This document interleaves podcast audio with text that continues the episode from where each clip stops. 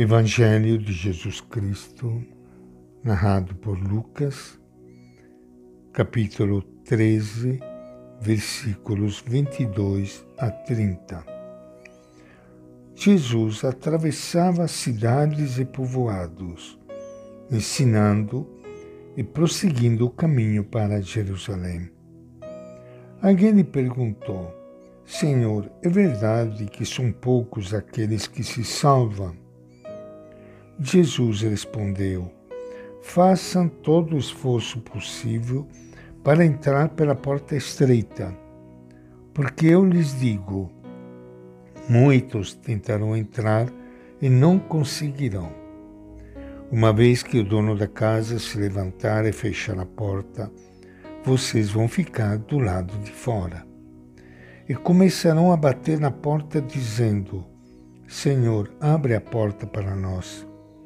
E ele responderá: Não sei de onde são vocês.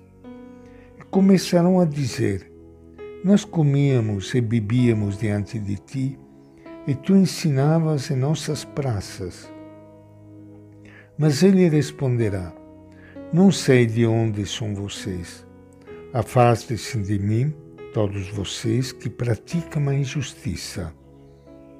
Então haverá aí choro e ranger de dentes quando vocês virem Abraão, Isaac e Jacó, junto com todos os profetas no reino de Deus e vocês jogados fora. Muita gente virá do Oriente e do Ocidente, do Norte e do Sul, e tomarão lugar à mesa no reino de Deus. Vejam, há últimos que serão primeiros e primeiros que serão últimos. Esta é a palavra do Evangelho de Lucas. Minha saudação e meu abraço para todos vocês, amigos ouvintes. É tão bom nós estarmos juntos mais uma vez no encontro com o Evangelho de Jesus, a palavra que sempre nos acompanha, a palavra que Ele, Ele é a palavra. São João, no seu Evangelho, chama Jesus com a palavra o Verbo, o Verbo de Deus, a palavra de Deus. Verbo significa palavra. Ele é a própria palavra de Deus. A pessoa de Jesus, a palavra dele o ensinamento dele é toda a Bíblia. Jesus é a Bíblia. Jesus é a palavra. Ele é a nossa luz. Por isso que nós fazemos leitura da palavra todo dia. Porque ouvindo e acolhendo a palavra dele, nós acolhemos ele. E acolhendo Jesus, nós acolhemos o Pai e o Espírito Santo. Jesus segue caminho para Jerusalém. Sua caminhada não é a de um peregrino que sobe ao templo para cumprir seus deveres religiosos. De acordo com Lucas, Jesus percorre cidades e aldeias ensinando ele precisa comunicar algo àquelas pessoas.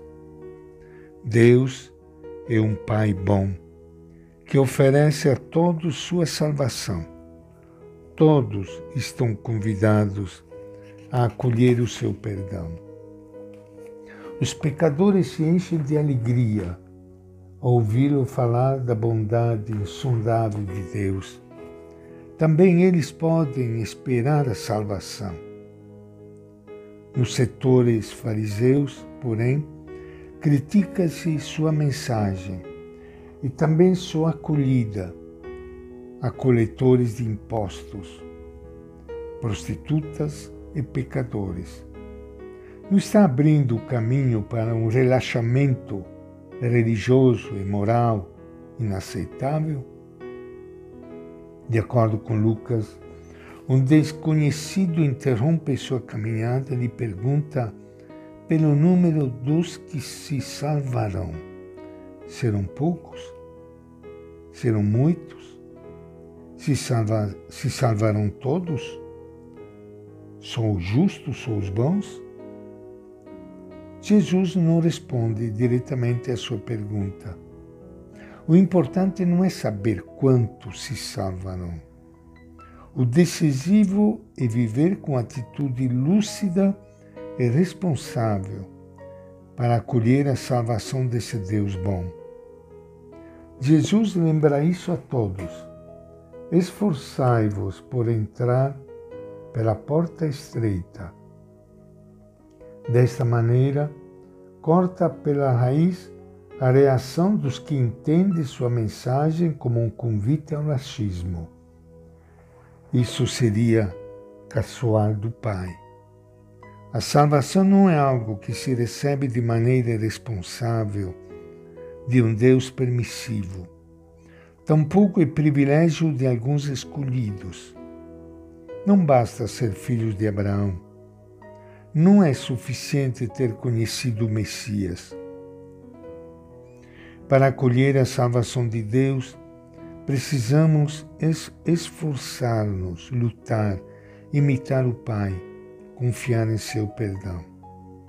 Jesus não rebaixa suas exigências. Ele diz: sede compassivos, como o Pai é compassivo. Não julgueis e não sereis julgados. Perdoai setenta vezes sete, como vosso Pai Buscai o reino de Deus e sua justiça. Para entender corretamente o convite de Jesus a entrar pela porta estreita, precisamos recordar as palavras de Jesus que podemos ler no Evangelho de João. Eu sou a porta. Se alguém entrar por mim, será salvo. Entrar pela porta estreita e seguir Jesus aprender a viver como Ele, tomar sua cruz e confiar no Pai que o ressuscitou. Neste seguimento de Jesus, nem tudo vale, nem tudo dá no mesmo. Precisamos responder ao amor, ao amor do Pai com fidelidade. O que Jesus pede não é rigorismo legalista, mas amor radical a Deus e ao irmão. Por isso, seu apelo é fonte de exigência, mas não de angústia. Jesus é uma porta sempre aberta. Ninguém a pode fechar. Só nós, se nos fecharmos ao seu perdão. E esta é a nossa reflexão de hoje, do Evangelho de Lucas.